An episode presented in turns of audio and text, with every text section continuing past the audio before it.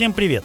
С вами снова Александр Нугманов, и это еженедельный подкаст «Ньюсмейкер. Как тебе такое?» о научных открытиях и новостях недели, которые напрямую влияют на нашу жизнь и на наши представления о ней.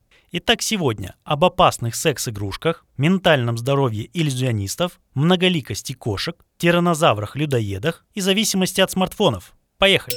Микропластик в организме – неожиданная опасность игрушек для взрослых. Исследователи из Университета Дьюка в США выяснили, что интимные игрушки могут быть источником микропластика в организме человека. Согласно научной работе, ректальные плаги выделяют наибольшее количество микро- и нанопластика, за которым следуют бусины, двойные и внешние стимуляторы. Кроме того, в этих изделиях обнаружены химические вещества, способные нарушить эндокринную систему, причем их уровень превышает установленные нормы безопасности. Исследователи высказывают обеспокоенность и призывают к дополнительному изучению рисков, связанных с микропластиком и химическими веществами в интимных игрушках.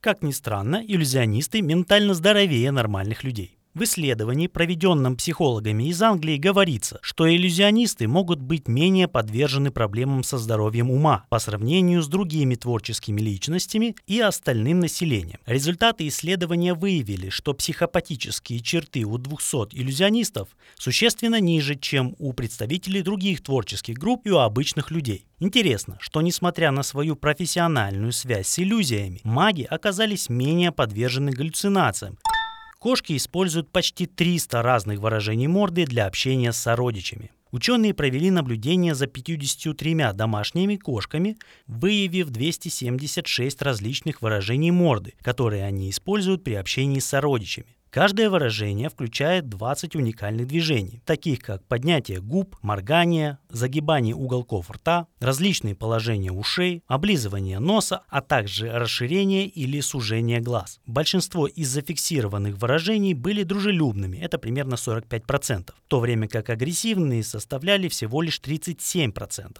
а также оставшиеся 18% были признаны неоднозначными. Сколько бы ни ел тиранозавр, человечество бы не вымерло. Ученые решили выяснить, что было бы, если тиранозавры питались человеческим мясом. Они утверждают, что это в любом случае не привело бы к полному истреблению человечества. Ведь меньшие по размеру динозавры выжили, несмотря на то, что рядом были хищники, и при этом ни один из динозавров не обладал разумом, сопоставимым с человеческим. Зоолог Луис Велазон рассказал, что тиранозавру нужно было бы потреблять более одной тонны мяса в неделю, что эквивалентно двум людям в день. Но обычно частота питания этих хищников могла быть реже, плюс они могли голодать длительное время. Каждый третий человек рискует стать зависимым от смартфона. В ходе обширного исследования, проведенного учеными из Канады и США с участием более 50 тысяч человек из 195 стран, было выявлено, что около трети испытуемых подвержены риску зависимости от смартфонов. Особенно интересными являются гендерные различия. Женщины, как показали результаты опроса, более подвержены такой зависимости. Этот факт объясняется тем, что они чаще используют смартфоны для социальных целей и в ситуациях стресса, что создает более высокий уровень зависимости от устройств. В ходе изучения также были выявлены некоторые региональные особенности. В Юго-Восточной Азии был зафиксирован высокий уровень зависимости от смартфонов, в то время как в странах Европы этот уровень оказался ниже. Ученые предполагают, что эти различия связаны с культурными особенностями особенностями и темпами развития технологий в разных регионах.